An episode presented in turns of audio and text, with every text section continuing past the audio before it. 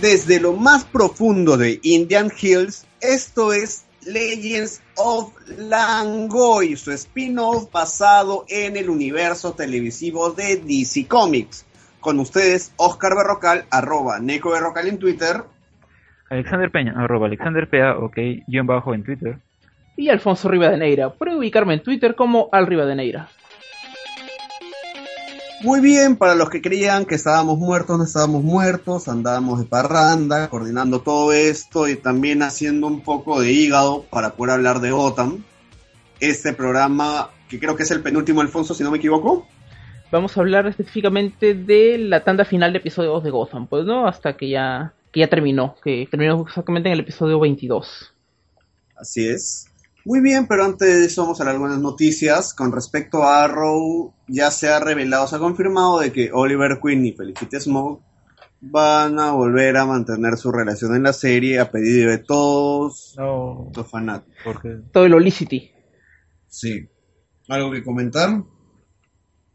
Alexander.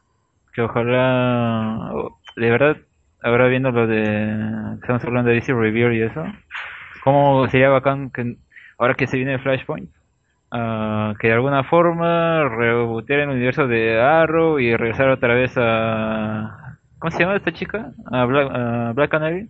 Y ya pues sean pareja, ¿no? Como en los cómics. Y a Felicity, bueno, pues de ahí que, sea al margen, no sé, porque de verdad, no sé por qué han pushado esa... Ya, por, por, mi cuenta, lo único, lo que sí sería interesante en el caso de que ambos, ambos vuelvan es cómo va a ser Oliver para tapar su próxima mentira, pues, ¿no? Porque Oliver ha mentido durante cuatro temporadas y yo no creo que en la quinta eso vaya a ser distinto, pues, ¿no? No, o sea, si vamos a ver algo que es clásico acá es Oliver cagándola, Felicity puteándolo y viendo una relación de pareja normal, ¿no? Que es el Y mira, más bien un poquito chocado con lo que decía Alex, por más de que eh, muchos muchos hayan querido tener a Oliver con Dina Lance, pues, ¿no? Que en este caso no, es Dina, no ha sido Dina Lance en la historia, ha sido Lore Lance, pues ¿Qué te puedo decir? O sea, al menos la relación de Oliver y Felicity sí se desarrolló más en la televisión que en el caso de, Laurel y, Oliver, pues, ¿no? O sea, por, por ese lado sí era, era, era más, más consecuente vez que se desarrolló el romance entre los dos, pues, ¿no? A mí lo que más me preocupa es de que manden al diablo lo que ha hecho Felicity, porque el hecho de que ella lo haya dejado me parece un, una de las grandes cosas de, la temporada anterior, pues, ¿no? Porque es bien consecuente con lo que ha ocurrido, ella demuestra que simplemente no es tonta, que le llegó altamente Oliver y eso, eso me pareció bastante bien. Lo que tú mencionaste bien, Alexander, sobre que es posible, que, no, por lo de Flashpoint, que ya está confirmado, ¿verdad? Flashpoint está confirmado, eso lo, indicó el mismo eh, Grande Gasting por Twitter. Yo, yo, yo lo imagino así. Dijeron ante todo de que va a haber, pues, eh, ¿cómo se dice esto? Va a haber grandes consecuencias por Flashpoint en Arrow. Así que es posible que en algunos episodios volvamos a ver a Lore Lance, pero luego cerrar las cosas, tal vez no la veamos de nuevo hasta que planeen su regreso. Pues no, porque ya sabemos cómo funcionan estas cosas. Y ojo de que Felicity Smoke ya está en el cómic de Arrow. Y, y apareció en el cómic, ¿cierto? Sí aparece en el cómic, así que si esta relación sigue generando un tipo de push y todo, posiblemente la veamos entrando en el cómic de Green Arrow como el interés amoroso, o mejor dicho, el tercero dentro del triángulo amoroso de Dina con Oliver. ¿Han estado leyendo el Green Arrow, los dos últimos números que ha sacado DC Comics? Leí el primero. Está, está, muy bueno, sí. Yo, les puedo asegurar que los dos números de Green Arrow que han salido por el Reverse están mucho mejores que toda la serie de televisión de, CW. Y esto no es por decir que la serie de televisión de es, es recontra, contra mala, sino de que los cómics son mucho mejores. Realmente captan lo que es eh, Flecha Verde, son bien entretenidos, no se hacen faltas, las cosas van rápido, van un poco más allá de lo que tú esperarías, las historias son bien locales. Eso es lo que me gusta mucho. Muy bien, continuando tenemos que Tom Felton llega a The Flash. Para que no saben, Tom Felton es el actor que hizo el papel de Draco Malfoy en la saga de películas de Harry Potter que a mi parecer estuvieron muy mal adaptadas. ¿Comentarios? Alexander. Aló. Bueno, um, eh, dicen que creo que el papel que va a tener va a ser de un compañero de trabajo de, de sí, Barry. Está, confirmado, va a ser el patita que sospecha de él. Y va a salir en el tercer capítulo, creo. Sí lo han anunciado. Y tal vez eh, el hecho de que pongan a un actor como, como este probable que lo tengan un... Va a ser un personaje regular también, uh, pero tal vez será un villano, tendrá que ver con el villano porque tendrán que... alguna Sería interesante que lo usen como eso. Oscar. A ver, ante todo, si vas a tener a Tom Felton, que es un actor, bueno, por más que a muchos no les haya gustado las películas de Harry Potter, él ya tiene experiencia. Yo tengo buenos recuerdos de haber visto a Tom Felton en las películas de Harry Potter. Siento que lo hizo bien como su papel eh, y que funcionó bien en el, en, el ensamble, en, lo que podía funcionar. Y pues, eh, pues eso, a mí me gustaría verlo sí como un villano o que alguien que se construya poco a poco como un villano, que, desconfíe, o en todo caso que se desarrolle una relación de desconfianza, pues, ¿no? Y como lo, veamos así como uno de los Vegetas de la serie, pues, El, el, Vegeta de la serie que, de, Flash ha sido eh, Tom Cavanagh, ¿cierto? Que ha sido el doctor Harrison Wells, que siempre ha habido una relación bien, interesante. Yo espero ver eso, porque me daría cólera de que, que paran matando villanos, como en Arrow. Yo opino que en este caso Tom Felton puede ocupar el hueco que dejó este Eddie Claro. Ya también empecé lo mismo. O sea que va a ser así el tipo amigo-rival, ¿no? Que tanto veíamos esa relación que si bien se peleaban por la flaca, al inicio él lo lorneaba. Luego comenzaron a ser amigos, ¿no? Incluso en un capítulo le enseñó a pelear a Bar. Oye, pero ahora que hablamos de, de Eddie el pata realmente faltó en la segunda temporada, ¿cierto? Sí, dejó un vacío muy grande. Sí, de todas formas. Así es. Oh, y un tema que hay que ver es que CW está haciendo lo más posible por traer personajes que den que hablar de diferentes medios. tenemos acá Tom Felton, que es un personaje de. de que bueno, que conoce a toda la gente que le vaciló las películas de Harry Potter. Pero por otro lado, se ha confirmado la presencia de Cody Rhodes en Arrow. Para que de la, el de las luchas, ¿cierto? Porque había unas noticias en las cuales decía que Flash lo que Arrow lo retaba y todo eso, pues, ¿no? Que hacía un, algo divertido, pues, ¿no?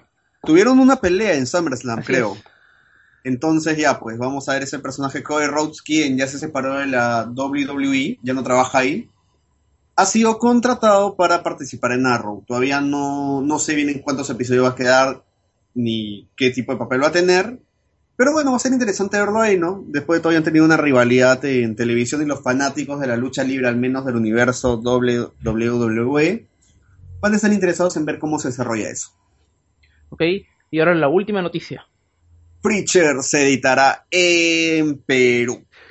Tal parece que. Está confirmado ya. Es el próximo sábado, el sábado 9 de julio. Así es, o sea, mira, si te das cuenta, x 21 desde el año pasado comenzaba a lanzarse, a tratar de arriesgar, ¿no?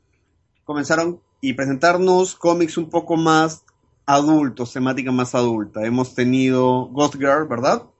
Ghost World. Ghost World, perdón. hemos tenido el Batman de Dark Knight Returns. Y bueno, ahora vamos a tener Preacher. No sé cuáles son sus esperanzas con el tema de la edición y la elección de este título creo que en las últimas entregas que de Comic 21 se han visto la calidad de papel que ha desmejorado porque apenas lo sacas del empaque y se dobla. Tú lo doblas para, leer y se queda así uh, arqueado, ¿no? y ya saben no lo arreglan, ojalá lo arreglen para esa entrega. también otro, otro dato es que van a ser los primeros ocho números que corresponden al arco rumbo a Texas Así que la gente que quería que lo publiquen los 66 de corrido, bueno, va a tener que esperar sentado porque no, no va a ser así. Ah, y ojalá lo publiquen todos, ¿no? Sí, de todas formas. Ante todo, yo me eh, estaría lo correcto decir si es que sería el primer cómic eh, que ha tenido serie de televisión en el, del cual primero tenemos el cómic y después recién llega la serie. Porque con The oh. Walking Dead primero ocurrió que llegaba, llegó la serie y después el cómic, ¿cierto? Sí. Pues eso me parece de por sí algo bueno. Yo hubiera, yo habría esperado lo contrario, que primero estrenen Preacher en AMC y después de ahí una empresa se arriesgue pues a, a ponerla, a poner el cómic, porque Preacher todavía no se estrena en América Latina. Ya, pero también tenemos que tener en cuenta algo de que en qué manera el hecho del estreno de Preacher ha influido en que Comics 21 decida lanzar ese título, ¿no? Capaz no tiene nada que ver, simplemente, muy aparte de que tenga serie o no, este, han visto la posibilidad de que Preacher va dentro de los planes editoriales de Comics 21. De todas formas está muy bien que lo publiquen. Y ahora sobre lo que tú mencionabas de la serie, ¿no? Bueno, lo han estado anunciando en las eh, en, los, en la publicidad, o sea, de, algo, algo debe tener que ver. Y, a mí me parece admirable porque sí es una historia muy buena y me ha gustado que por fin Perú pueda tener en los kioscos pues a Gartenis. Y Gartenis es un escritor de que eh, siempre es, eh, es, bastante actual, por más de que esa historia ha sido publicada hace 20 años, eh, mantiene pues no una relación con, el tiempo actual. O sea, tú puedes leer Pritchard aquí o a 10 años y estoy seguro que siempre vas a notar una conexión bien fuerte con lo que tú ves en las noticias, con lo que ves en tu vida diaria. Acá lo único que me da temor es el hecho que ya tenemos diferentes títulos, ¿no? Si te das cuenta, este, ya, ya hemos comenzado con Batman, ya, la corte de los búhos, que termina inconclusa, termina prácticamente en el clímax. Eh, y ahora tenemos acá Preacher. Ojo de que posiblemente Comics 21 también lance cosas de Marvel y otros títulos, ¿no? Entonces, Preacher solamente nos va a dar ocho números y ahí va a quedar porque normalmente yo no pienso que Comics 21 se tome el compromiso de presentarte toda una serie de 66 números o 50 o 100 números. No lo creo. Creo que. ¿Cuál ha sido la serie más larga que ha publicado hasta ahora, pero 21? Ha sido Spider-Man, ¿no? Spider-Man. Y si ahora, si hablamos de arcos, historias completos que pueden leerse así de inicio a fin y no perderse nada más, sería Astonishing X-Men y Stories in eran como 25 números, ¿cierto? O sea, esto es lo más largo que hemos tenido una historia así eh, con inicio y final. Um, comenzó desde el inicio, no, creo que faltaban 6 números al inicio, ¿ah? le faltó un arco, el, primero. Ah, ah fue así. Primero publicaron un arco de historia, me parece, o dos arcos de historia, y luego un parón de como un año, y después de ahí recién publicaron los números faltantes. Algo así fue. Lo que así, a mí lo que me daría pena es de que ya solo se publique cómics una vez a la semana, porque yo recuerdo la mejor época para mí, por supuesto, cuando teníamos cómics los viernes, los sábados y los lunes. Ya, ojo que al respecto... Eh, era miércoles, creo, miércoles, sábado, lunes. Sí. Claro. Ojo de que yo anteriormente, bueno, ya el año pasado conversé con Hernán Migoya, quien es el que estaba viendo en ese entonces la, el proyecto Comics 21. Eh, para el Radio Lima Gris, ¿cierto? Claro, pero Radio Lima Gris, que ya no existe, dicho sepas. Bueno, en fin, eh, el punto es de que mi amigo ya comentaba que él realmente veía el hecho de simplemente publicar una vez a la semana. No era publicar varias veces porque no sé si es que no da números o el hecho de que ver qué títulos publicaba, ¿no? Uy. El plan editorial solamente especificaba una vez a la semana. O sea, no van a estar lanzando Preacher todos los sábados, todos los viernes Batman, todos los miércoles Spider-Man, no. Ya van a estar lanzándote arcos y arcos cada cierto tiempo. Por eso te digo que un poco mi temor es que la gente luego esos ocho números quiera saber más de Preacher y luego no tengan cómo llegar a lo que va, porque es una historia larga, ¿no? De más de 50 capítulos. Cierto, es una, es una, preocupación válida. Pero bueno, esperemos que, que lo publiquen todo, pues, ¿no? Bueno, también esperemos que tengan recibimiento y que por favor la, la Iglesia Católica no joda con esto. No, ese, ese, eso fue en los 90. Ya, ahora que salgan a quejarse en las calles, ¿por qué salgan estos cómics? No creo. Quién sabe, ¿eh? Pero va a ser interesante, pues, analizar todo este proceso, pues, ¿no? Habría que ir chequeando Twitter o cosas así, pues, ¿no? No creo que. O quién sabe, pues, pero puede ocurrir de todo, pues, ¿no? Va tanto para, para que nosotros comentemos aquí, nos divertamos y todo eso. Sí, es verdad. Y bueno, y también esperemos que le sigan las ventas. Ahora sí, eso fueron las noticias y ahora comencemos con Gotham, la segunda parte de la segunda temporada. Stop. La cual fue conocida como Rise. Dímelo. Gotham Time. Así es, es el de la querida Gotham. Mejor conocida como Rise of the Villains o La Aire de los Villanos esta temporada se ha llamado así, la de los villanos. Hemos tenido un inicio en el cual nos hemos enfrentado a la locura. Nos presentaban un grupo de desadaptados sociales enfrentándose a Gotham. Esta segunda parte y hemos visto cómo eso que comenzó como locura era toda una conspiración oculta movida por la corte de los búhos. Y vamos a hablar parte por parte en primer lugar acerca del descenso de Jim Gordon, Alfonso. Háblanos sobre eso. A ver, Jim Gordon siempre se caracteriza en los cómics de Batman por ser una persona íntegra, pues no un tipo que es hecho y derecho, alguien que en el cual siempre vas a poder confiar y no vas a pensar de que se va a ir al lado oscuro, pues no. Y definitivamente ese no es el Gordon de, de Gotham. Este Gordon terminó la primera mitad de la, segunda temporada pues matando a tío Galaman, Galavan por la cólera Y al final, pues eso termina mordiéndole la mano, porque terminan, aunque no, no lo encarcelan, ah, lo encarcelan por el tío Galavan, ¿cierto? Porque lo que hace es de que, ¿cómo se llama? Edward Nigma lo, lo, lo, plantea, plantea todo, lo deja todo armado para que lo encarcelen por eso, a pesar de que en un inicio no había pruebas directas, ¿cierto? Eh, en realidad lo encarcelan no por eso. Ah, por la muerte del, eh, del novato. Claro. o sea, la gente decía posiblemente Jim Gordon ha sido, el asesino, posiblemente. porque había salido del juicio. Claro, y tenemos un testigo secreto. Edward Digma descubrió quién era e incriminó a Jim Gordon haciendo que pareciera que le había matado al testigo clave en la muerte de Tío Gala. Exacto. y tenemos pues de que Jim Gordon lo termina metiendo a la cárcel y creo que en, la época de la cárcel llegó el mejor episodio de todos, de todo Gotham, que tampoco es muy difícil porque la gente por sí tiene problemas.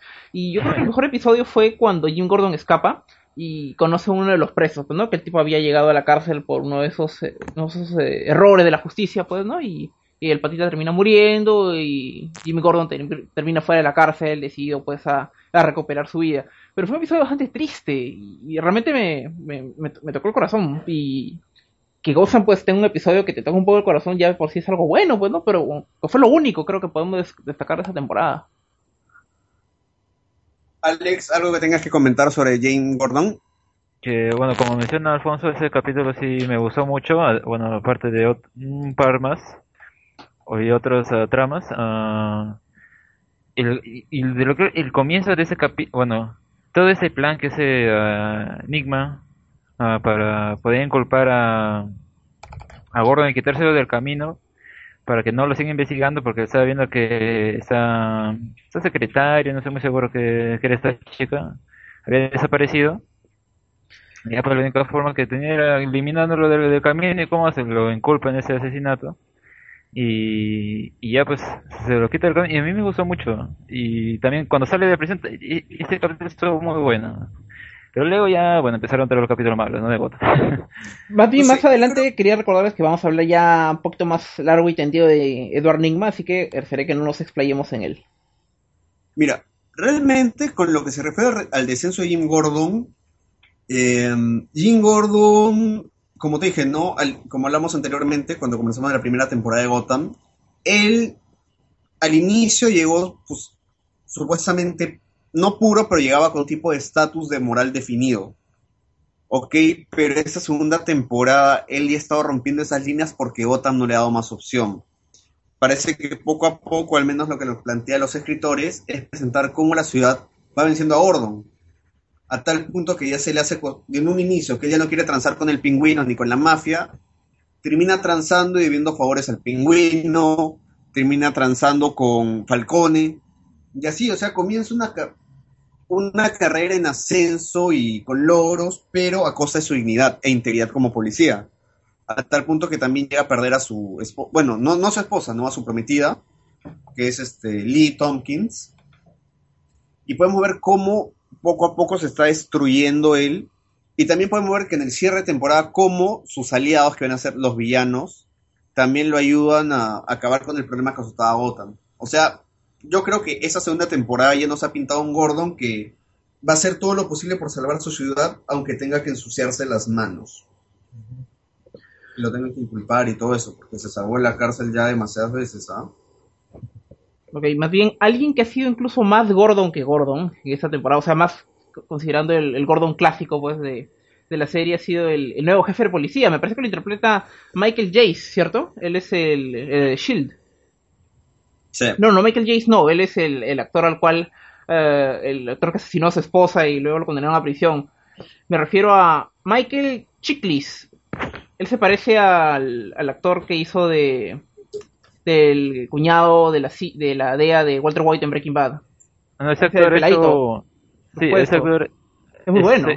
Creo que hecho de la mole en Fantastic Four, también actuó en una serie de superhéroes para la TV y creo que estaba también en American Horror. La serie para superhéroes de Michael Chiklis fue No Ordinary Family, que era una serie bien ordinaria, pues, ¿no? Yo vi el primer episodio y me sentí decepcionado. Ahora ya me vi toda la temporada, yo creo que continúe. bueno. No te pases, el episodio 1 era bien malo. Estaba, estaba, bueno para ver cuando no ves televisión, ¿no? O sea, cuando tiene nada más que ver. ¿no? Como para pasar el rato si es que no has visto series, series mejores, pues, ¿no? Ya, eh, sí, pues no, fue, fue, un, fue un buen jefe de policía. A mí, yo, yo sí imaginaba a Gordon eh, como él. Um, al respecto, tenemos que ver que él hace el papel del agente Barnes, ya que en el cómic, no sé si recuerdas, año 1. ¿Él fue el policía al cual eh, el que le pega a Gordon? ¿Él fue? No, no, ese era Flash. Ah, ok. Ese acá es el que ordena la escena del bombardeo en el edificio. ¿Te Ah, acuerdas cuando, cuando y Batman- Batman libera a toda su parentela. Ajá. Claro, ese es el agente Barnes. Él está haciendo ese papel. Al respecto, yo no lo veo tan Gordon, ¿ah? O sea, es muy estricto para ser Gordon. Gordon, si bien es un poco fregón, no lo siento tan en ese plan de todo o nada. Tan Sí. blanco y negro tampoco es Gordon. Es, es un buen punto. Ya, pero sí, me ha gustado bastante ese contraste porque tenemos, como tú dices, ¿no? Tienes a Gordon, que anteriormente se mechaba con su jefe porque era un corrupto. Ya era la escoria, y si acá en Perú tenemos policías corruptos, allá puches el triple, quíntuple. Claro. Y ahora en esta segunda temporada tenemos a Jim Gordon que se mecha contra su, que le saca la vuelta a su jefe de policía porque es honesto. ¿De qué estamos hablando entonces con Jim Gordon? O sea, claro, si analizamos toda la serie, cómo, cómo se ha narrado, pues hay en, por así decirlo, si analizamos el big picture, pues no, como que tiene sentido, ¿no? Como que las cosas están, eh, están, están hilándose bien, al menos en, en- por- a largo, a largo plazo, pues, ¿no? Porque si analizamos episodio por episodio, sí encontramos un montón de pachotadas. Así es. Algo más que tengan que decir sobre Jim Gordon, su descenso, ascenso y todo lo que Ah, que ver una cosa, eso, que el actor que hizo Jim Gordon cuando en teoría no era Jim Gordon, sino que era Clayface, eh, ese fue, fueron momentos muy divertidos. Ah, Ah. el último. el último Claro, cuando interpreta un policía que parece sacado del salvaje oeste, algo así, pues, ¿no? O el un policía así recontra sobreactuado, pues, ¿no? Que te deja, deja muy mal parado al actor que... Porque en realidad eh, Clayface en, el- eh, en los cómics también es un actor, ¿cierto? Sí, Ujú. Así es. A ver, déjame ver. Carlo Basil, ¿verdad? Claro. Claro, se hicieron un actor, el cual supuestamente, ya cuando acabó su época de gloria, mandaron a hacer reboots, trató de matar a los nuevos actores, le cayó una sustancia química y terminó convertido en cara de barro. A mí lo que sí me da pena es de que este, este cara de barro de, de Gotham, pues, da, da mucha pena, ¿cierto? Porque si nos acordamos del cara de barro de, de la serie animada, de, de algunos cómics, era un personaje tremendo, trágico. Y Claro. un- una, una, una raya más al tigre de, de Gotham que consiste en tener personajes bonitos, bien construidos en otros medios y al final destrozarlos, convertirlos en cualquier cosa. Bueno, como te digo, o sea, Gotham tienes que verla como no Batman, ¿no? O sea, separa la de Batman totalmente. Muy bien, ahora tenemos, luego de hablar de Gordon, vamos a hablar sobre Theo Galavan. El personaje, supuestamente la mente maestra detrás de la primera mitad de la temporada 2 de Gotham, quien luego aparece en unos capítulos ya como Azrael, ¿verdad, Alfonso? Exactamente, lo que ocurre con Tío Galaman es después de que lo maten y después de que el pingüino le metiera su paraguas en la boca. Eh, no pregunten más razones, por favor, es Gotham, estas cosas ocurren en Gotham. Y, y él es parte de estos experimentos que son desarrollados por un ala secreta de Wayne Enterprises. Y en esa ala, pues, está. eh, ¿Cómo se llama este científico Strange?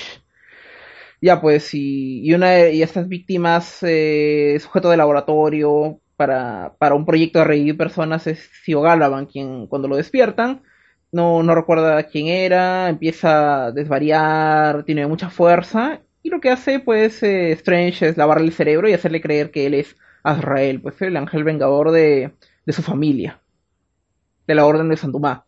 Ya, pues, y tenemos a un Batman que no es Batman, eh, corriendo por los eh, por las paredes de- y por los techos de Gotham matando gente, pues, ¿no?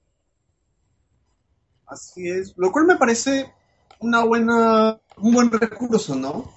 Usar parte de la leyenda de San Dumas para tenernos un personaje, eh, no sé si conocido por todos, pero sí que ha marcado parte de la leyenda que tenía Batman, ¿no? Que es la Orden de San Dumas. A mí lo que me preocupa es de que al colocar a Rael, a Corte y los bus, está ocurriendo lo mismo que con Flash, pues, ¿no? O sea, que es más que todo fanservice. Porque bien, si tú quieres narrar una precuela de Batman, no necesariamente deberías colocar todos los elementos de Batman, pues, ¿no? O sea, cuéntate toda tu historia, pues, ¿no? En primer lugar, y después ya le metes otras cosas. Yo siento que Gotham no está haciendo lo uno ni lo otro, pues, ¿no? Ya, ya lo sabemos, pero igual tengo, tengo que mencionarlo. Mira, al respecto tengo una opinión, pero primero quiero escuchar lo que opina Alex sobre eso. Bien, bueno, como dice Alfonso de verdad, a mí tampoco me gustó cómo, cómo hicieron a Israel, porque bueno, en los cómics es otra persona, bueno, no porque sea otra persona, sino porque tiene otra historia, ¿no? Es alguien que creo que lo entrenaron para, para ser un asesino, lo que no sabía, y llega un momento en que descubre su, su origen. En ese caso, cogen ese personaje, le ah, lo vuelven a la vida y como parece que los experimentos que tenía Hugo, Strange sobre volver a la vida a la gente uh, le ocasionaba daño cerebral y no podían uh, recordar quiénes son ni nada. Entonces ya pues ¿qué, qué, haces? Le da una historia y coges esa, historia de, la Orden de San y de verdad no, no, me, no me terminó de convencer y el hecho que también metan al, al de los Hugos están metiendo cosas como como para que fanservice, pero al mismo tiempo no, no, no, no, llegan a, cuajar dentro de la historia general. Es como que lo ponen ahí, pero al final no, no tiene ningún sentido. Pueden haber pasado cualquier otra cosa y normal. Ya, es al respecto, como dije, eh, mira, eh, tenemos dos puntos. La primera temporada de Gotham más, más nos mostraba una guerra de mafias, ¿verdad? Así es. Nos mostraba que los dueños de Gotham eran simplemente las mafias, las familias, ¿cierto? Así es. ¿Ya? En este caso, lo que tenemos es que nos han mostrado las personas que están detrás de todo eso, quienes se ocultan en las sombras. Si bien por un lado tenemos cabezas visibles, ahora nos muestran cabezas no visibles. Es por eso que tenemos la orden de Sandumas, quienes se encargan de traer, o cada cierto tiempo tienen a Azrael, que es la ira de Dios, un tipo de Punisher movido por católicos, por decirlo de alguna forma. Entonces, bueno, ese rango puede cambiar de nombre, no hay ningún problema quién sea el que se oculte detrás de la máscara, siempre y cuando mate por Sandumas. Y por otro lado tenemos a la, a la corta de los búhos, ¿no? Que no necesariamente tiene que tener un rol activo ahorita, pero con tal de saber que están... Eh, con tal de saber que ellos están ahí, ya tenemos bastante. Sabemos que existe la corte de los búhos y que siempre se aprenden sobre Gotham. Todavía no tienen que actuar.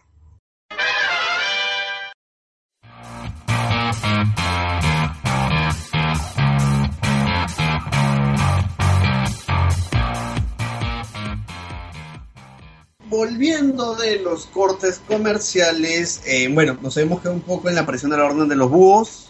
Yo creo que no es que estén ellos saturando mucho, no creo que, primero no creo que sea fanservice porque el orden de los búhos es algo nuevo.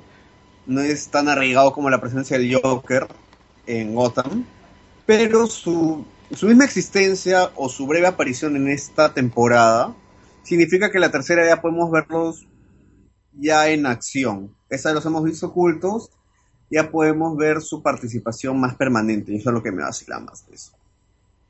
Vamos a ver cómo lo hacen, ¿no? Porque todavía uh, Bruce es adolescente y hasta que sea Batman falta bastante. no, no, pero no quiero ver ese, ese joven como, como Batman. Que lo interprete otro. Pues. no, claro. O sea, mira, aparte, un punto es de que la Orden de los Búhos no es que necesariamente sea un enemigo de Batman. La Orden de los Búhos es una, mejor dicho, la Corte de los Búhos es un grupo de aristócratas de Gotham, los cuales por lo bajo mueven todo, todo lo que sucede en esa ciudad para hacer lo que ellos desean. Por ejemplo. Por favor, no spoilees más allá de lo que ha publicado Perú 21, te lo pido encarecidamente. No, te lo voy a poner de esta manera. Por ejemplo, si John F. Kennedy hubiera sido este alcalde de Gotham, lo más probable es que su muerte haya sido orquestada por la corte de los búhos. Nada más. ¿Quedó claro el ejemplo? Sí. ¿Sí? Ok, por eso te digo, que aparezcan ahí no quiere decir que van a mecharse con Batman. Y lo más probable que pase con este chivolo que hace Batman es que sea el síndrome de Tom Welling, ¿no? Nunca lo veamos con el bendito traje del murciélago, pero va a hacer referencias como, no sé, usar un traje negro, usar capa, no sé, cualquier cosa. Pero nunca lo vamos a ver como Batman. Que sea así, quiero ser Batman y salga el perrito de ahorita no joven. Claro. Así que se mantenga tranquilo nomás, que, que disfrute su antes de seguir conversando sobre esto, tengo que decirles que lo mejor de la reaparición de Sio Galavan es cuando lo matan de nuevo. Porque lo Ah. matan como un monstruo de Resident Evil. Le meten un bazucazo. Además, hay que añadir que en esa escena aparece así de la nada al pingüino con bots. Por supuesto. a lo, a lo mismo película de acción, no sé, esa musiquita, ¿no? Que ponen. Claro. Y cuando se van, Eh, o también sea, igual. O sea, fue, una escena bien tonta, pero fue divertida. Claro. Y yo creo que, eh, que por eso sí vale, sí vale, pues, ¿no? No, y si te das cuenta y lo comparas con las escenas graciosas de, de las series de CW, esta dio más risa. Sí. Ya, o sea, mira, sinceramente esa escena le gana todo lo que ha tratado de hacer para reírte CW en esta temporada. Alucina de que justo es lo que yo quería, yo quería llegar a eso. O sea, si bien The CW tuvo una primera buena temporada de, de Flash, una, una cuarta de Arrow que, ha sido divertida, eh, pucha, Gotham ha, ha intentado contar una historia. Yo creo que en eso al menos le ha ganado a Flash, porque Flash ha estado bien caída esa temporada. Pues no, Flash ha sido una decepción y Gotham siempre es mala, pero a pesar de que ha sido mala, ha tenido más sentido que Flash, para que se den una idea de, de que, del nivel en que esas series están. O sea, yo lo dije en su momento, Gotham no es que sea tan mala, sino que tiene una carga muy alta que es ser hablar de Batman sin tener a Batman. Y de que en realidad CW siempre las primeras temporadas nos alucina mucho porque es como el juguete nuevo, ¿no? Ves a Flash, ves superpoderes, pero una vez que te habitúas a eso ya no hay ninguna forma que traten de ellos de sorprenderte, que te puedan sorprender. En ese caso, Gotham, como tú dices, cuenta una historia y es algo más fresco para toda la pachotada que te presenta CW.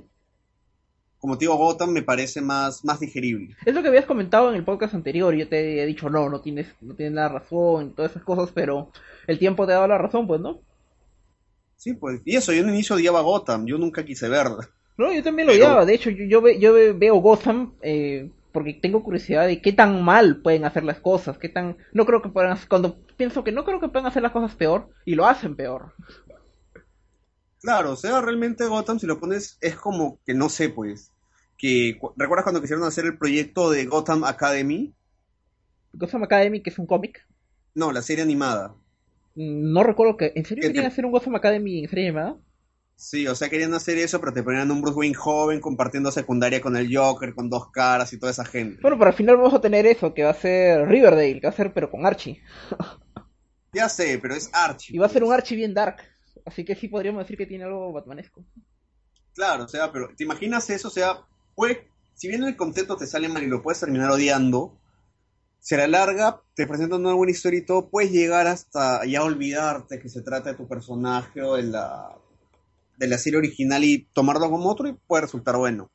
Que eso es lo que pasa con Gotham, pero todavía no vayamos a las conclusiones porque ahora nos toca hablar de Hugo Strange, el villano de la segunda mitad de la segunda temporada de Gotham. Alex, ¿algo que tengas que comentar sobre este chino barbudo? Bueno, primero no sé por qué le cambiaron el grupo étnico, no no no no veo necesidad, pero ya bueno. Ah, segu- segundo, ah, creo que al final se vio como medio cartonado su interpretación, porque como que querían hacerlo ver malo o siniestro, no sé. No entendí tampoco cuál era su plan final. Así que no no me terminó de gustar ese personaje. Alfonso. A ver, eh, Hugo Strange en Gotham solamente ha sido una excusa para traer de regreso a algunos personajes, algunos tipos que habían muerto, para también para presentar a otros, pues, ¿no? Más que un personaje en sí, ha sido un plot device, y eso no, no me ha terminado de, de convencer, porque siento que no se ha construido un buen personaje. Y aparte de todo eso, pues, eh, si te lo presentan al inicio como un tipo siniestro, luego queda como un pasi, pues, ¿no? Como un tipo que ya un poco más y se vería en los pantalones, pues, ¿no? Como no, no me gustó eso, pues, ¿no? No, no trabajaron un vínculo que, que haga más creíble, pues, ¿no? Que Hugo Strange eh, se comporte como un cobarde al final, pues. Yo creo que en realidad lo que ha pasado con Hugo Strange es que no lo, bueno, como tú dices, no, no lo han adaptado bien. Ya, te soy sincero, yo no he visto la etapa de Hugo Strange en Batman. Ok, es muy difícil. Es muy difícil que tenga ahorita una referencia sobre ese personaje. Yo tengo solo una referencia de Hugo Strange, y es el Hugo Strange del videojuego Bar- Batman Arkham City, que es un tremendo personaje. O sea, sí me decepciona lo que he visto en televisión con Gotham. O sea, yo al inicio como que me pareció, ah, bacán es un psicólogo, que bueno, es un personaje, obviamente. Y bueno, me pareció verlo ahí tratando de interactuar, pero como que luego se desinfló. Ya Claro. no, no me cuadró, no, no compré el personaje. Le quieren hacer así medio científico loco, ¿no? Y no... Bueno, ese ha sido uno de sus roles que ha tenido antes, ¿ah? Científico loco. El actor. el- No, no, el personaje. O sea, Hugo Strange ha tenido también su fase científico loco Ah, claro. en Batman. Sí, pero como que mm, no, no sé, no, no termino comprándole su, su Y hablando de cosas que no compramos, tiene, tenemos que hablar de cómo se resolvió la bomba. Debe ser la forma más tonta Sí. de cómo apagar una bomba en toda la historia de la televisión o cualquier producto audiovisual o cualquier historia. Una Mentira. bomba a la cual le tiras agua No, y, y y, aparte se de eso, apaga. ¿eh? Como si fuera Mentira, una hay una forma más ridícula de lo de la bomba. Y aparece en no, la no, película no. de Batman. No, no, no vayas ahí. Ah, tiene razón. Sí, la película No, de pero al menos en la película de corriendo con la bomba en la cabeza. Esa es la peor escena de una Pero al menos esto fue divertido. ¿Corriendo en qué parte corre? ¿No has visto la, ¿no has visto a la darle película de Batman? ¿no? No, No, no has visto la película. La... Estamos la hablando-. No. Estamos hablando de la película de Batman de 1966. Ah, sí. Bueno, pues, pero dentro de la película como se te da esa licencia, Pero pueden fue- hacer yo- una- por eso yo digo que fue genial esa, esa escena de la bomba. Yo me reí como un chancho cuando vi eso. Some days you just can't get rid of a bomb. Claro, pues porque es, es- eh, va en el tono de, de la, de, de la serie, Claro. ¿no? Pero acá no, pues incluso dentro del capítulo, la forma en que tratan, o sea, vemos la bomba al principio, no la activan, están así como sonsos, luego la activan y siguen como sonsos, como si no fuera a pasar nada, están ahí de, de ociosos y después recién ya cuando le falta como un minuto creo, se van ahí a detenerla y eh, aparece esa señora Pivot y no me acuerdo cómo se llama y... dice, agua, agua, oh, agua, hay que ¿Qué echarle fue? agua, vamos a echarle Que- agua y pff, ¿qué es eso? Que fue una resolución bien tonta, ¿ah? En serio. Pero ahora digo, chicos, una, una cosa. Eh, ¿Están de acuerdo conmigo cuando digo de que la serie Batman del 66 es mucho mejor que Gotham, y, pero que Gotham es mucho mejor que Batman v Superman?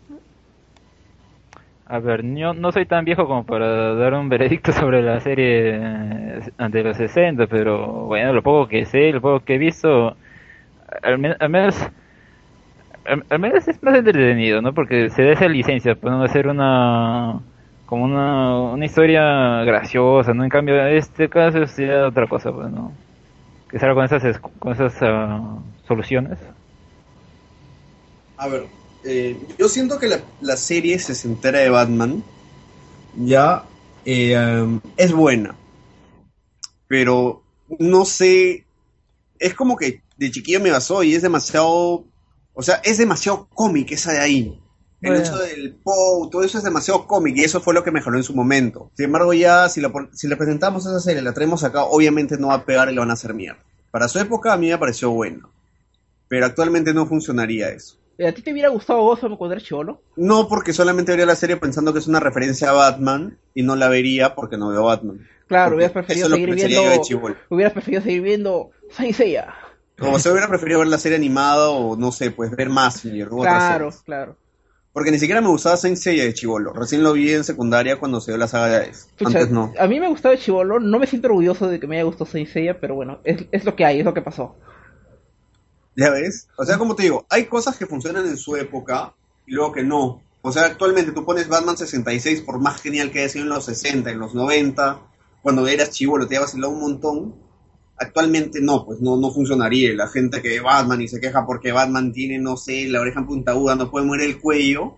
Se pone a bailar. quejándose, como, está, como se queja actualmente, no, que está gordo, que es el Batman guatón, que es el Batman que baila el twist y no sé qué. El Batitwist. Es el Batman con proporciones reales. Claro, o sea, ese es su verdadero Batman. Batman es un pata que se pone una malla y una capa, ahí tienes, lo tienes Adam West. Claro. Con Bueno, su traje ya sale, sale músculos. Claro, en ese caso creo que Gotham, eh, dejándole el hinchaje por Batman, es mejor que la serie del 66. ok. Bueno, Y definitivamente Gotham es ah, mejor que Batman vs Superman. sí, claro. bueno, sí, cual- creo que cualquier cosa es mejor que Batman vs Superman. Creo que hasta he dicho que al fondo es mejor que Batman vs Superman. Eso es de su parte, y he dicho en su momento que Batman vs Superman no es tan mala como la plantean todos. Eh, ahora hablamos de Hugo Strange, creo que nos toca ahora hablar de Edward Nigma. Mira, hay que, antes de terminar de Strange, hay que ponerlo de esa manera, ¿ya? Nos hemos gastado casi 10 minutos, mucho tiempo hablando sobre Jim Gordon, un poco menos hablando de Tío Galavan, ¿cómo habrá sido de este, insustancial la participación de Hugo Strange? Que creo que hemos dicho tres palabras de él, hemos hablado de otras series y ahora recién vamos a hablar de Edward Digma. O sea, Exacto. Hugo Strange no ha pintado nada, ha, siquiera llegado, para hablar. altamente, sí. Para que veas lo bien Sí, o sea, desarrollado que no es el personaje. Hugo Strange. Muy bien, Edward Nigma, el personaje que se pasó para el lado oscuro en esta temporada. Alex.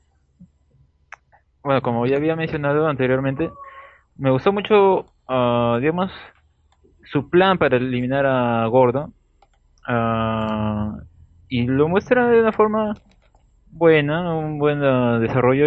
Ya, bueno, ya cuando lo descubre, entonces como que eh, se, se baja un poco las revoluciones. Pero... Otra, y otra cosa que ahí sí no me gustó y que vienen arrastrando desde la primera temporada es ah, siempre tienen que poner un signo de interrogación, ¿no? O sea, ah, para que a la gente le quede claro que es ah, que es ah, ahí se me fue El el- el- el El acertijo. acertijo. Sí.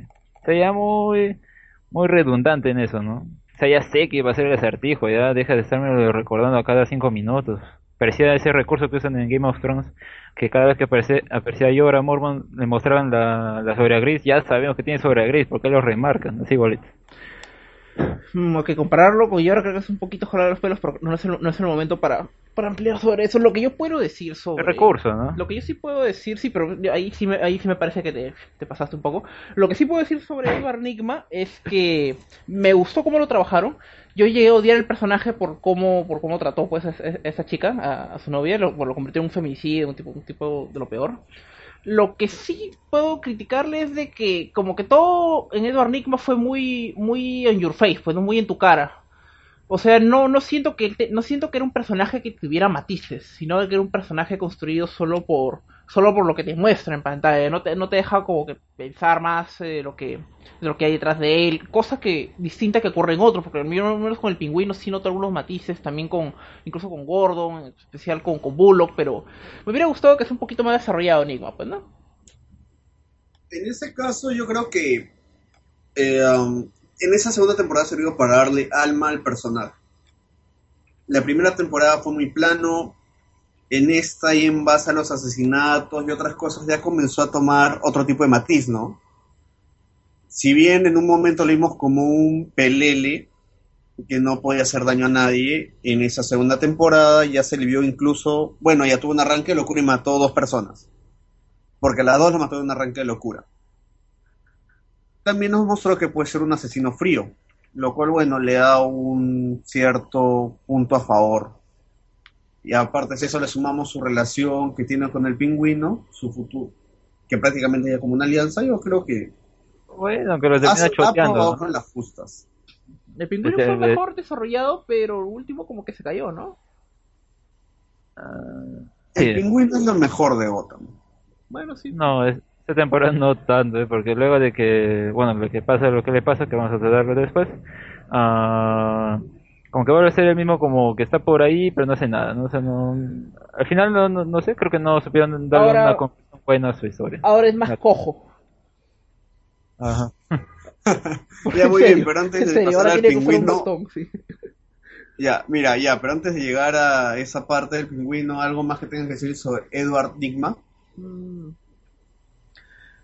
O sea, yo creo que Edward Nigma ejemplifica de que Gotham sí quiere contar una historia, pero la cuenta como... ¿Cómo te lo puedo explicar? Es como si tuvieras una persona intentando escribir una novela, pero con guantes de box. pero, o sea, porque tú analizas cómo planteó Enigma su trampa para Gordon, fue medio crimen y castigo. Yo sí veo que sí se lo han pensado, pues, ¿no? Pero lo han ejecutado mal, pero tú ves que alguien quiere contar una historia ahí, que sí están esforzándose, pero, pero los guionistas como que no pueden más, pues, ¿no? Porque parece que físicamente, como que ya su, su talento ya llegó hace tiempo a su límite, pues, ¿no? Ya, este, al respecto tengo que comentar algo y voy a para- parafrasear algo que en su momento comentó. No sé si lo comentó él o hablaron sobre ese tema, pero era cuando, ah, la, la- la- la- ¿cómo se llamaba el que escribe en Batman en New 52? El escritor Scott Snyder, ¿no? Sí. Ya, Scott Snyder comentó, o bueno, se comentó cuando él hizo su arco sobre el acertijo, hora cero, comentó que es muy difícil hacer un arco con respecto al acertijo porque tienes que ver cómo plantear ese tipo de trama. estamos hablando de interpretar a un genio del crimen, el cual tiene que ver la forma de ser ingenioso, dejarte pistas, crear un crimen perfecto de la nada y darse el lujo de poder darte pistas sin que tú llegues a atinar con ellas. Entonces se torna muy difícil escribir sobre él. Por eso es que no lo tocan mucho. Y eso es lo que ha pasado, capaz, ¿no? O sea, han tratado, como tú dices, la han pensado mucho, han visto cómo cuadrar con él, pero al final el personaje es muy intratable para poder escribir sobre él. Yo me quedo con algo que leí en el, en el Batman que escribí que, con dibujo de Jim Lee, y no recuerdo y creo que el guion era de Jeff Lowe era este, Hash, esta serie de Hash. 12 números Hash donde Batman simplemente lo describe como un tipo con complejo de inferioridad que necesita la aprobación de los demás y por eso es acertijo yo creo que esa es la mejor forma de poder describirlo Por cierto, creo que, bueno, ya dando un pronóstico para la próxima temporada, creo que como en estas dos temporadas han estado recalcando que ya va a ser el acertijo porque cada vez pone su signo de interrogación. Seguro en la segunda, en la tercera va a ser algo verde, ¿no? O sea, ya para recalcando más. ah, que No va a ser acertijo. Sí, han estado usando este recurso con el personaje. No me extrañaría que termine haciéndolo así. yo ¿no? creo que eso ocurriría solamente si dicen de que Gotham no va a tener una cuarta temporada Ah, también. pero no creo que Sí, seamos tan ahí af- ya- no somos tan afortunados yo creo que DC nos puede hacer sufrir un poco más puede puede odiarnos un poquito más porque creo que ese Gotham como justo pongo como fue mi título de, de la pauta que a ustedes les he pasado y es Gotham es la prueba de que eso nos odia No, sí doble es la prueba que de, que de ese nosotros. también también y nos odia porque nos ofrece primero algo bueno y después lo transforma en algo horrible Porque Sí. no saben hacer con, con el producto. En realidad, claro, o sea, todo depende del casting que ellos tienen, las productoras que trabajan, ¿no? Obviamente han prometido que van a hacer una serie tipo gore al estilo de las series Marvel Netflix, pero no, no le creas nada a DC Comics. Warner se maneja muy, Warner maneja muy mal esa línea. Creo que ahorita lo único en lo que podemos tener fe de DC es eh, Reverse, que está haciendo un buen trabajo. Y yo vuelvo a invitar a todos los, los oyentes que se den un tiempo y revisen los, revisen los títulos que tengan Reverse en la, en la portada, porque estoy seguro que se van a llevar una buena sorpresa. Y aprovechen de que ya se que el próximo año, aproximadamente en mayo, van a lanzar un evento en conmemoración del primer año de Reverse y la van a cagar. ¿Qué es lo que siempre- No, es que en realidad eso siempre pasa con los cómics, ya sea Marvel, DC, que cada año quieren lanzar un evento y terminan cagando la línea, la continuidad de lo que vean avanzado. O sea, la lógica es de que esos eventos hacen que se vendan más cómics, ¿cierto?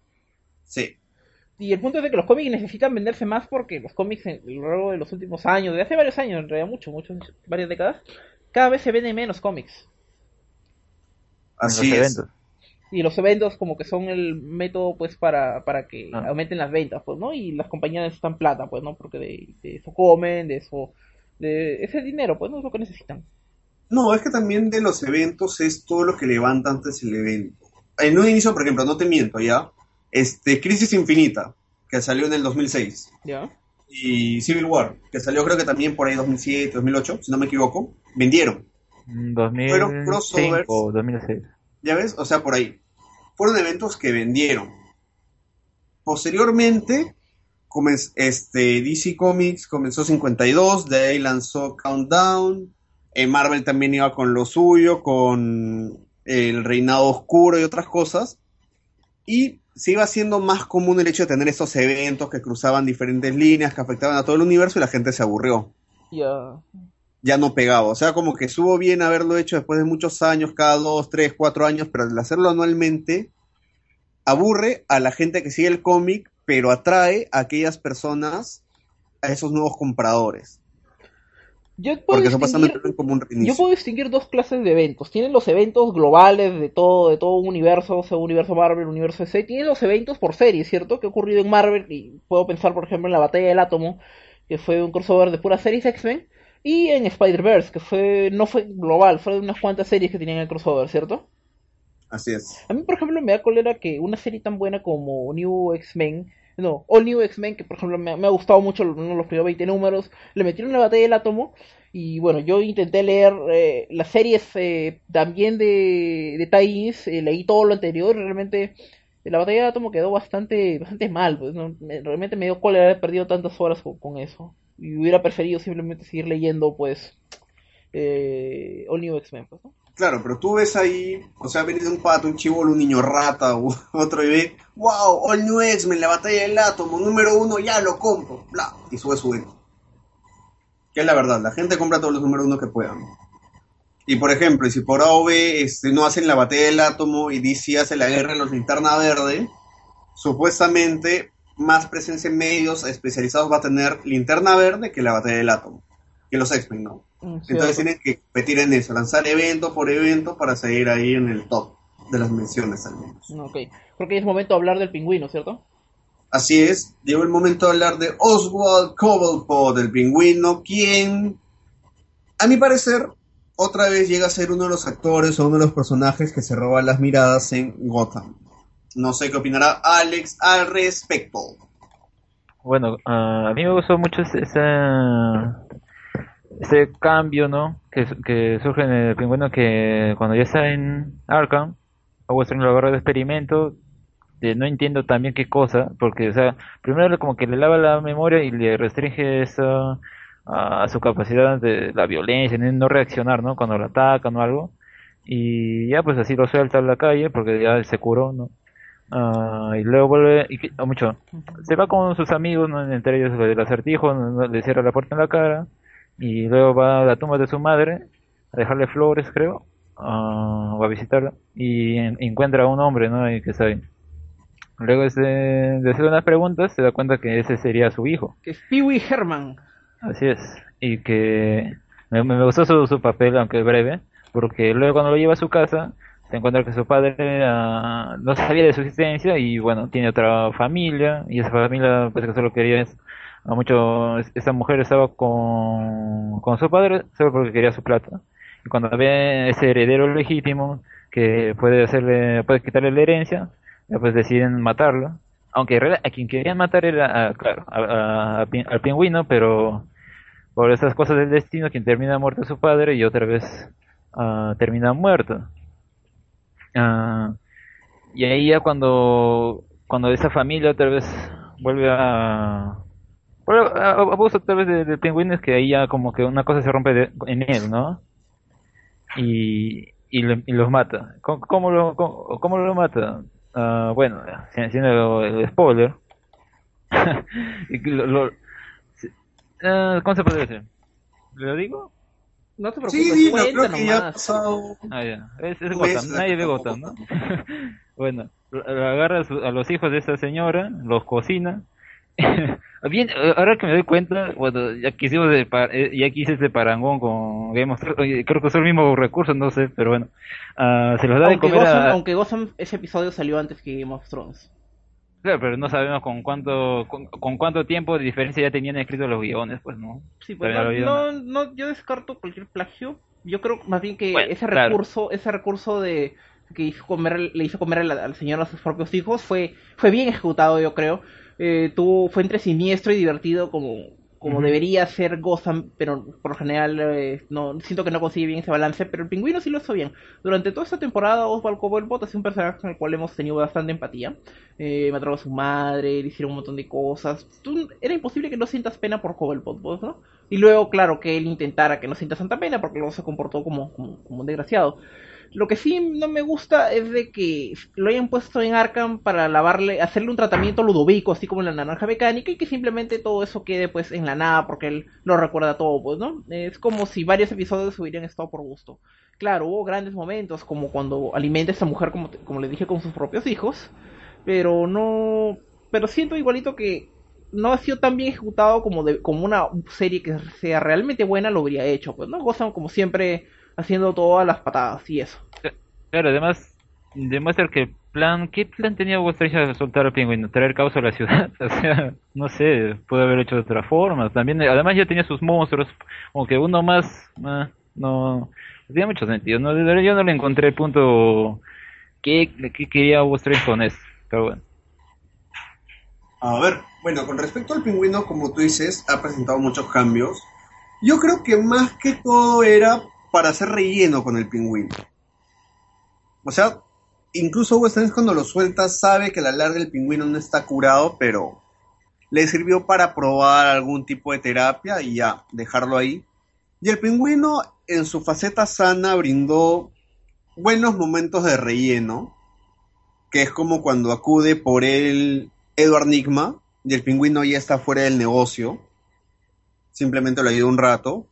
De ahí tenemos el episodio cuando él va a buscar a Butch a pedirle ayuda.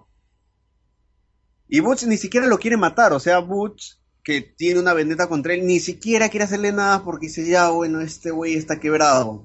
Y creo que al final le pone plumas, no, no sé qué hace, pero lo humilla feo. Una fase gra- graciosa, ¿no?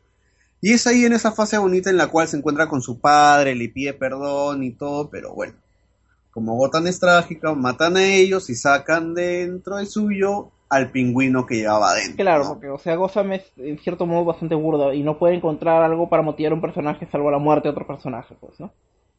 Claro, es que en realidad ya él ni siquiera creo que por su viejo, o sea, simplemente le cueste todo y decidió matar. Y bueno, ya este, y se la bajó bien, ¿ah? Fue una buena escena y bueno, hay que tener en cuenta que el pingüino también siempre ha sido cruel. Si es que han visto anteriormente las, los asesinatos que ha hecho el pingüino y todo, el pingüino es un reverendo hijo de su madre. Que paz descanse, es. ¿no? Pero el pingüino de este Gotham es totalmente un loco esquiciado, es un asesino a sangre fría. Cierto. Chicos, más bien, aún hay algunos personajes sobre los cuales podemos hablar y... Algo, algo rápido, o sea, voy a mencionar un personaje y agradecer que cada uno de ustedes lo pueda escribir con, describir con tres palabras. Esto va a ser así tipo esa clase de juegos que hay en, en esas reuniones. Exact, exactamente, ¿ok? A ver, eh, Bruce Wayne, Oscar, I'm Batman. Alex, O sea, una palabra de decepción. una palabra mejor, una palabra. Decepción, ¿no? Ok. Yo. eh, mm, indecisión. Siento que no, no ha sido un personaje que sea. Que, que ha estado bien, bien construido. Por momentos quería hacer una cosa, otra cosa. No, no, no me gustó esta temporada. Es que en realidad lo que pasa con Bruce Wayne es que es Bruce Wayne. No, ese, ese es su problema, su gran problema. Haga lo que hagan los guionistas, tienen que ver cómo rayos es que lo meten como Bruce Wayne, se hacen el paso para que sea un mini Batman, Bad Boy. Entonces es un gran peso escribir a Bruce Wayne. Ok. Los búhos. Mm, buen preámbulo. Innecesario. Los Maldini. Sí, tienes razón, porque esa es la verdad. Sí, recontra estirados, pues, ¿no? Esta señora ahí.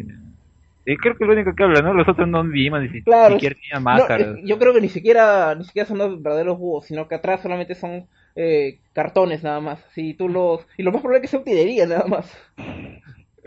ok. Bárbara King. Una ex loca. Mm. A, a ver, voy a decirlo lo lo posible, ¿no? A Harley Quinn.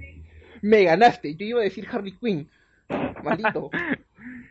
Y ¿sabes por qué lo digo? Porque, a ver, en esa parte, bueno, en la primera parte de esta segunda temporada vemos que interactúa con el yo, bueno, con, con ese señor que ni siquiera es el Joker, pero de verdad actuaba bien así a, a los Harley Quinn. Yo digo, ah, mira, si al final lo hacen Harley Quinn, ya, bacán, ¿no? O sea, han hecho un buen personaje acá. Creo que quiere final no tumbarse hace a. Margot Robbie, ¿ah?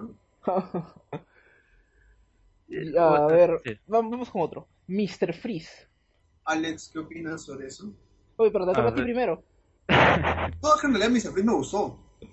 Buen punto. A ver, Acierto. dos palabras. Mala actuación. A ver. Helados Bresler.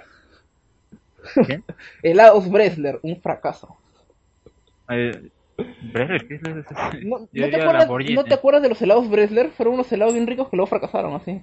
Que intentaron hacerle el, que parara el macho Onofrio, pero, pero no lo consiguieron. Tú sí te acuerdas, ¿no, Oscar? Bresler era muy caro para el mercado. O sea, en realidad, Yo me acuerdo de Lamborghini nomás. marqueteramente tendrían que ser un montón de años manteniéndose en la competencia para recién alcanzar a Donofrio. Entonces no les sale rentable y se quitan. Exactamente. Pero el mire- único competidor decente es Ártica. Ah, claro. Sí. A ver, un ratito sobre Mr. Freeze. Si bien a muchos no les gustó, a mí no- tampoco me gustó de que la esposa de Mr. Freeze terminara muriendo porque eso traiciona a todo lo que significa el personaje, a todo su quest. Eh, si lo vemos por el lado de una serie que no sea Batman, como que tiene sentido, pues, ¿no? Que el señor prefiere morir y todo. O sea, por un lado está bien, ¿no? Que, que eso haya Sí. ocurrido. Yo creo que eso es lo que habría hecho la esposa de Mr. Freeze si hubiera estado consciente antes de ser congelada en el cómic. Claro. Al menos Gotham se atrevió a ir un poco más allá en algo que no está mal, ¿cierto? O sea, eso sí lo hicieron bien. Viéndolo en, en retrospectiva, porque a mí, en primer lugar a mí no me gustó, pero luego... Como te Ahora- digo, Gotham lo tienes que ver como si no fuera Batman. Ok. Alexander, ¿ibas a sí. decir algo sobre Mr. Freeze? Sí, a mí lo que no me gustó fue que ese actor creo que es ah, el que hace de Mitchum, ¿no? En House of Claro, Cards. sí. Y acá como que lo tenemos así como un sonso que... O sea, no me gustó mucho su, su, su interpretación del personaje. Supongo que también el papel que le dieron fue cualquier cosa, Mira, ¿no? Apenas, eh, o sea, si, el si bien el personaje de Mr. Freeze ya era bastante bruto antes de que le dieran poderes, cuando ya tiene poderes se vuelve más bruto todavía. Y el traje que le pusieron y bueno, ya todo lo, Oye, el pero maquillaje ese- que le pusieron después. sí. Oye, pero ese traje de Josh Schneider, ¿no? Sí. A ver, Fish Mooney. Me. No se me ocurre nada, pero a mí no me gusta, a ver, a mí no me gustó que le dieran poderes, en serio. ¿Qué poder tiene Fish Mooney ahora? ¿Ah? ¿Qué poder tiene? No- Ahora, no ahora, ahora Controla a la gente. exacto, ti- tiene el, el- exacto, pues, ¿no? Pero, pero bien Monse lo han hecho, ¿ah? Y encima no habla Exacto, casi esa es, la, pa- nada. esa es la palabra como la cual tengo que escribirlo. Monse. Lo, lo único que, que sirve para la, la- la- esta temporada, hasta el final de temporada más bien, ¿no? Es que se llevan los monstruos, eso que ya no sabe, creo que están ahí, ¿no? Me, medio extraño también. Ah, y los liberan en la ciudad, eso es el único, su único papel. Porque luego se, Oye, no hablando se de cómo se liberan los monstruos, Gotham tiene que ser una ciudad bien monce para cuando hay un accidente de, de un autobús y no hay ni un solo policía. Que tiene que ser una abuelita con su, con su carrito de supermercado que tiene que acercarse. O sea, si incluso acá en Lima eh, hay un accidente de bus, al toque vienen los tombos, todo eso, pero en Gotham nadie. ¿Cuántas personas viven en esa ciudad? Cinco. Hay cinco personas, que hay cinco personas que viven en Gotham y seguro las cinco estaban durmiendo cuando el bus se chocó.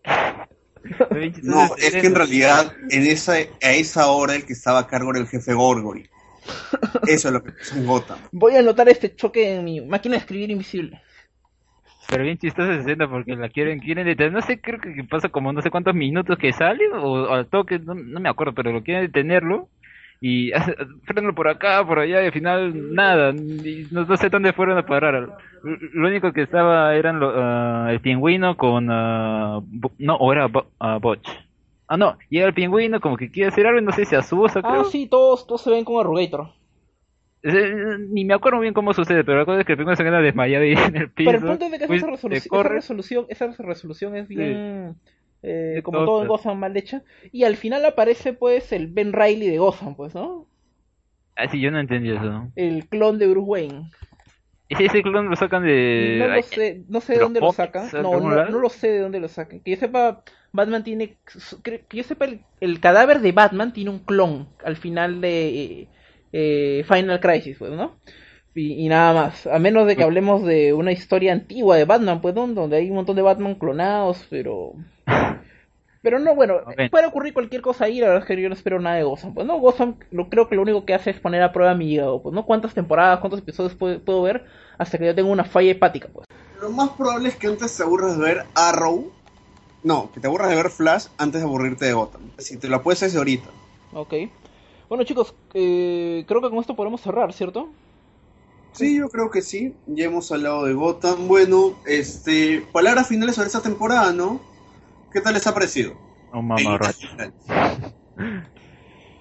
¿Por, y, eh, ¿Por qué? Mira, a mí la primera mitad de la temporada me gustó.